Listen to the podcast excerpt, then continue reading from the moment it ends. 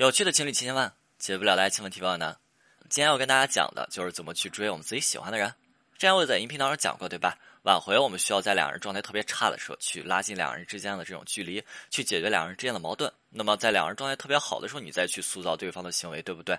你说如果两人状态特别差，你去抱怨唠叨对方说：“哎呀，你为什么还不改？”你会发现对方根本不听。啊但是你会发现，当两人状态好的时候，哎，你今天穿的真帅，哎，这句话到他心里去了，第二天还这么穿，还等着说你帅呢，呃，对吧？就我们之前没有恋爱之前啊，啊，我们喜欢一个女生，啊，我们喜欢一个男生，对吧？就这个人现在遇到困难了。那，困难以后我们怎么办？我们大部分人都会选择去帮，特别的殷勤，因为我们都知道说，哎，对方需要帮助的时候，我们赶紧帮他一把，给他留下一个特别好的印象，对不对？给我们加分，这就是我们所说的。OK，在对方遇到问题的时候，遇到困难的时候，拉近两个人之间的距离，让对方产生好感。呃，很多女生啊，她们会觉得说，当两人步入关系了。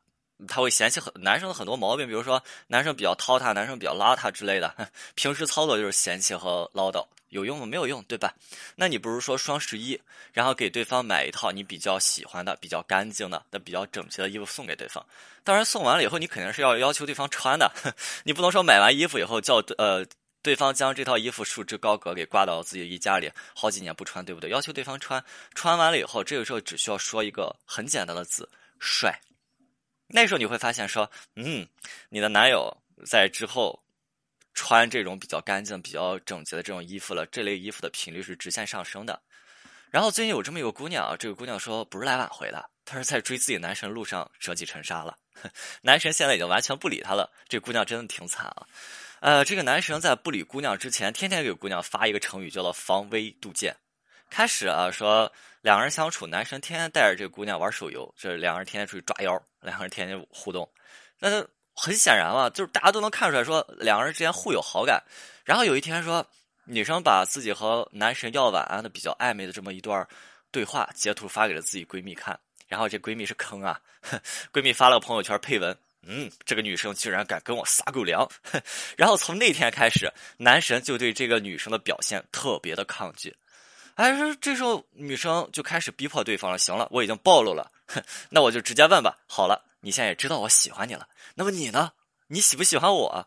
过两天你迟迟不肯给我答复，为什么？然后再过两天，哎，你是有什么顾虑吗？你跟我讲讲呀。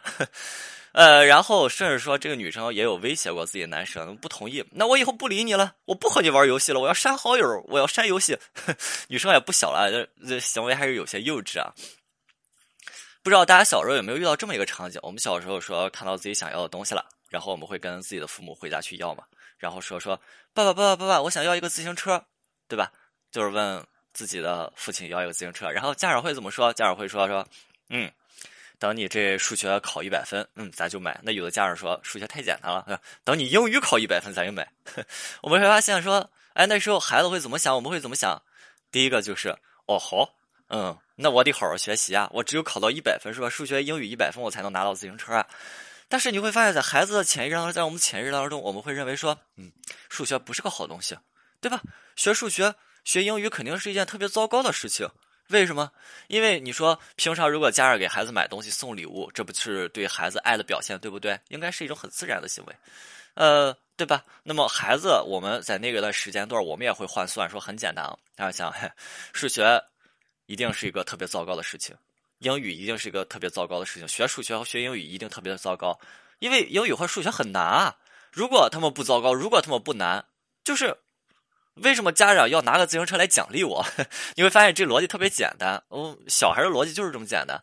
同样的，你会发现我们步入爱情，我们想要去追我们爱的人，我们在恋爱，我们在挽回的时候，我们的逻辑也很简单。你问问很多人，他们想要找什么样子的对象？你会发现，他他们说不出来，不再是说什么我想找什么有钱的，我想找帅的，不是，更多的人会跟你说说我要找一个合适的，我要找一个人好的，我要找一个处得来的。然后你再问他们一句说，呃，那你说一下什么样的人好，什么样的人合适，什么样的人处得来？你会发现他们说不出来，对吧？就这姑娘闺蜜一搞，这男生就觉得说，哎呀，好像两人在一起有特别大的问题啊，因为说现在还没有在一起。就被人起哄，好像在被人赶鸭子上架，哎呀，感觉特别糟糕。如果两个人真的合适，不应该是别人赶而来的，应该是两人自然而然在一起的，对不对？但是如果不合适，哎，这么赶的话不好，哎这这是在男生潜意识当中产生的这种思维啊。然后这男生就开始逃避这女生，抗拒了嘛，溜了溜了。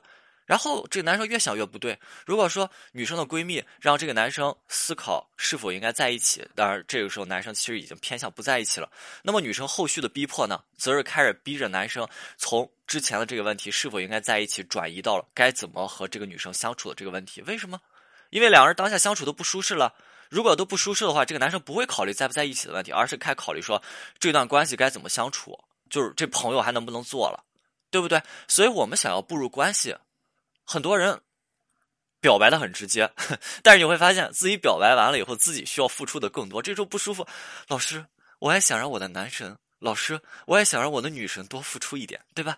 呃，所以我们如果要表白，我们可以进行这么一个尝试，我们可以委婉的尝试引导对方主动向你表白，就是其实很清楚啊，我们爱情当中谁主动，付出更多的那个主动，对不对？更爱对方那个主动，说，呃，这个。更喜欢对方那个主动，但是说想让想为对方妥协的那个人更主动，对不对？那我们要学会引导对方更加的主动，因为在爱情当中，更加主动的人才会付出的更多。这个时候，你你可以先尝试问对方一句，说你喜欢我吗？你看这个问题问的比较模棱两可啊！你说这个爱人之间的喜欢，朋友之间的喜欢，对吧？这个问题比较模棱两可。那么对方的回答也会给你模棱两可，因为就是说两个人还没有步入关系之前，会有一段时间打太极啊。但是无论如何，无论对方怎么回答你，再模棱两可，这个时候我们就是可以做一个小预选，对吧？你可以说说，其实我是喜欢你的，但是我不知道你是怎么想的。呃，不过最近有一个男生跟我表白了，你会发现说，如果你的对象，是吧，是一个比较情绪化的男生，比较急的这么一个男生，你会发现他已经坐不住了，他已经坐不住了，对不对？这个男生要行动了，这个男生要主动了，这个时候我们只需要顺势。当然，我没有答应对方，你会发现，哎，这个男生就那咱俩是不是应可以在一起，对吧？那你觉得我怎么样，对吧？这个男生就主动了。我们是清酒，我们下次再见。